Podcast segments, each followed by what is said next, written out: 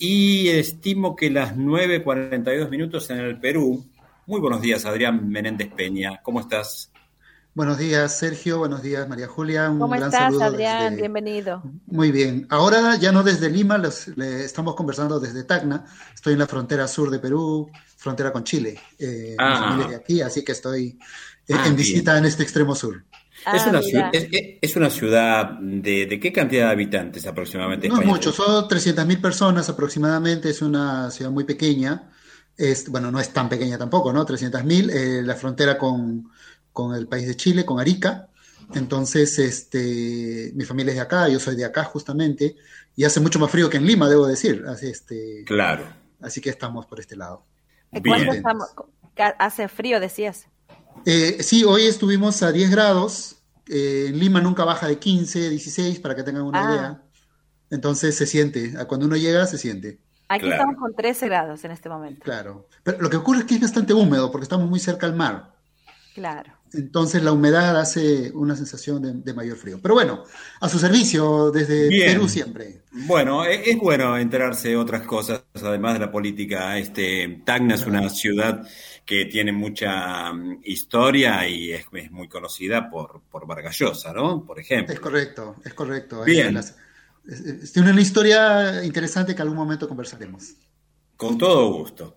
Bueno, Adrián Menéndez Peña es periodista. Eh, también está, es productor de la radio de la Universidad Católica del Perú y docente de la Facultad de Comunicaciones.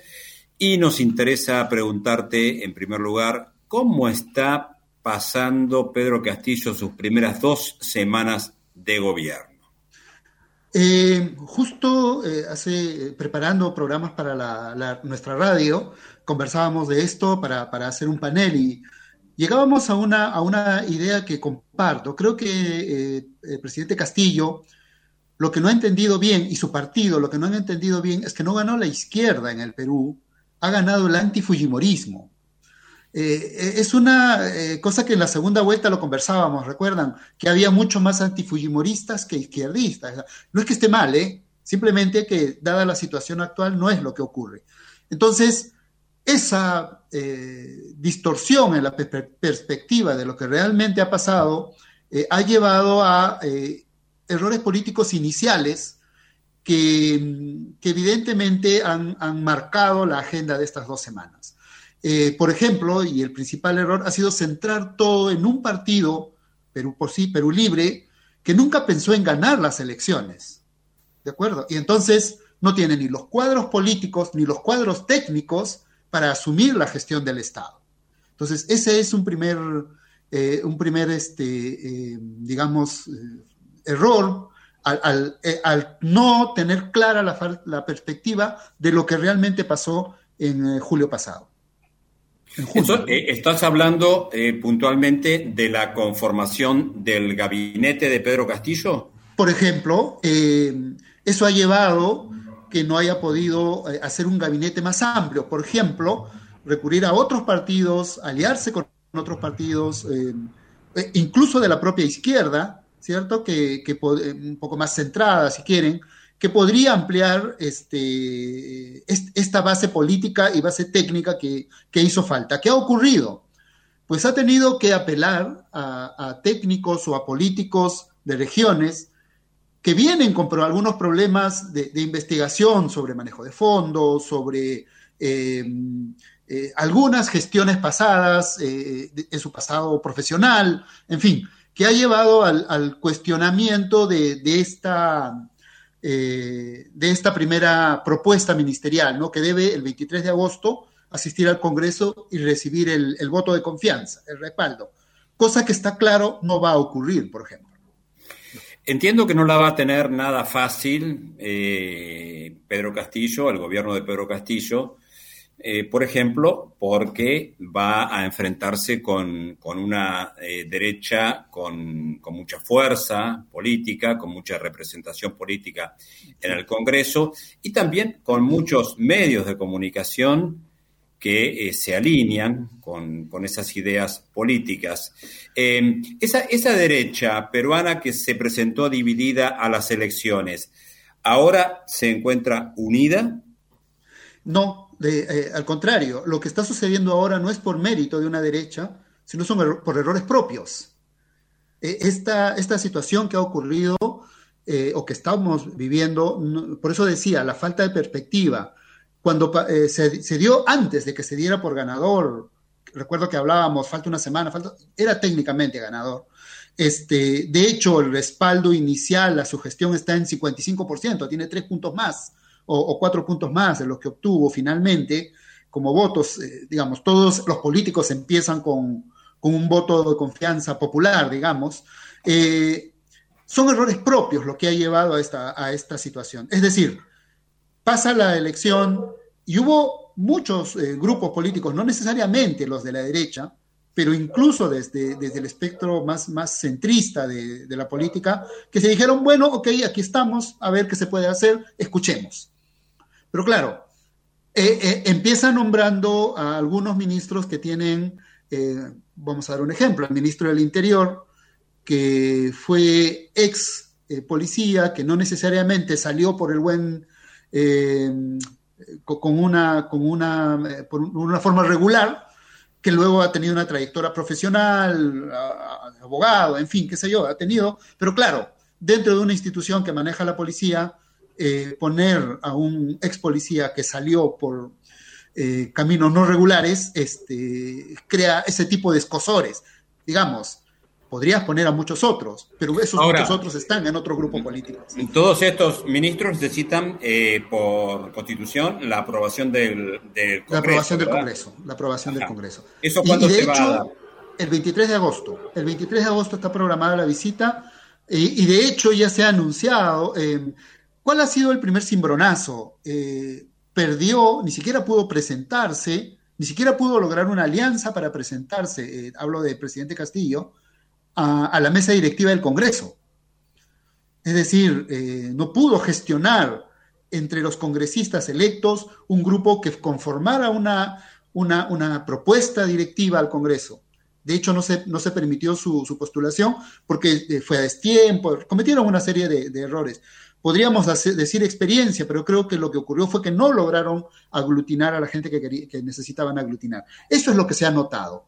Eh, ¿Qué es lo que está haciendo la derecha tradicional? La verdad que está mirando desde el balcón los errores que está cometiendo eh, el otro, ¿no? Eh, y, va a gestionar desde el Congreso, por ejemplo, el no apoyar a Castillo. Hasta ahora es lo que ocurre. ¿Y cómo se percibe en las calles esta, estas cuestiones? Bueno, en, la calle, digamos que, por eso decía que hubo una primera encuesta, ha habido dos en realidad, en la que eh, la pregunta de fondo es eh, cuál es el respaldo al presidente Castillo en esto a la semana, ¿no?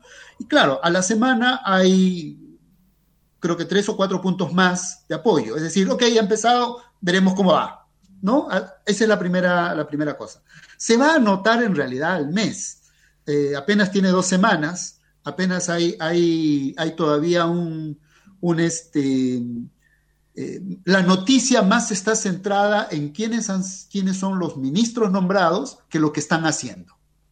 Este, evidentemente, cuando eso ocurre, porque eh, algo no funcionó en tu elección, ¿no? En, tu, en tus propuestas. ojo, para terminar, solo para que vean que incluso de grupos que en un primer momento apoyaron al presidente Castillo electo, ahora le han dicho, bueno, esperaremos. Es decir, ha perdido aliados cercanos por nombrar, por ejemplo, un primer ministro que tiene declaraciones o ha tenido en su pasado eh, relativo apoyo a, gente de muy extrema izquierda. En el Perú hemos vivido en los 80s y, e inicios de los 90s una época del terrorismo muy dura, ¿no? con una violencia de casi 10 años, 12 años, y evidentemente eh, hay muchos dirigentes políticos eh, que se consideran eh, que, bueno, que están presos por terrorismo, pero claro, tienes a un ministro que en algún momento en su carrera política dijo, no, no, no, son presos políticos y hay que ver cómo... es un error, ¿no? Que ahora sale. Nada se borra de la Internet. ¿Qué, medidas tomó en estos primeros días Pedro Castillo? En nuestro país tuvo repercusión lo, de la salida del Grupo de Lima. esa es una de las propuestas que, que, por ejemplo, no se entiende bien, ¿no? Eh, dentro del país eso no, no ha tenido la trascendencia eh, internacional que tiene. A, muchos nos sorprendió esta, esta, esta, mirada, a pesar de las propuestas del nuevo canciller, que, que ha recibido un, un, respaldo, este, digamos, interno bastante positivo, ¿no? Vamos a ver ahora cómo, cómo, cómo se perfila hacia afuera. Este, pero, por ejemplo, ¿no? El anuncio de no voy a despachar desde Palacio, eh, pero claro, luego lo que no tenía claro era de dónde iba a despachar como presidente, y ha tenido que volver a Palacio, porque ahora tiene que agendar y tiene que registrarse con quienes habla, de qué habla, las visitas, y entonces no había dónde, y ha tenido que, si bien no duerme en Palacio de Gobierno, eh, eh, administrativamente trabaja desde ahí, porque claro, el Estado no se mueve con un chasquido de dedos, ¿no? ¿Y cómo es el manejo de la pandemia en estos primeros días del nuevo gobierno? Felizmente han seguido los, los técnicos eh, a cargo de las campañas de vacunación. Hay una. Se ha, se, ha, se ha, implantado un sistema interesante que se llaman vacunatón, así como teletón, son jornadas de 24, tres días completos de campañas de vacunación. La gente va de día, de noche, de madrugada. Se ha avanzado bastante. Eh, en la ciudad en la que estoy ya están vacunando un rango de 25 años eh, y en algunas otras, por ejemplo. Pero también habría que mencionar que hay un gran porcentaje que no ha vuelto por la segunda dosis e incluso mucha gente que, que no se quiere vacunar. Yo caigo por, por sorpresa en esta pequeña ciudad que si bien están vacunando de rango de 25 años, ocurre que hay un 30% de mayores de 50 que no se ha querido vacunar. Entonces, pero eso no depende de este gobierno, eso ya viene de antes, ¿no? Eso es ya una campaña de comunicación del Estado que, que, que no ha sabido llegar a ese gran porcentaje de, de no creyentes de lo que significa las ventajas de ser vacunado en estas circunstancias.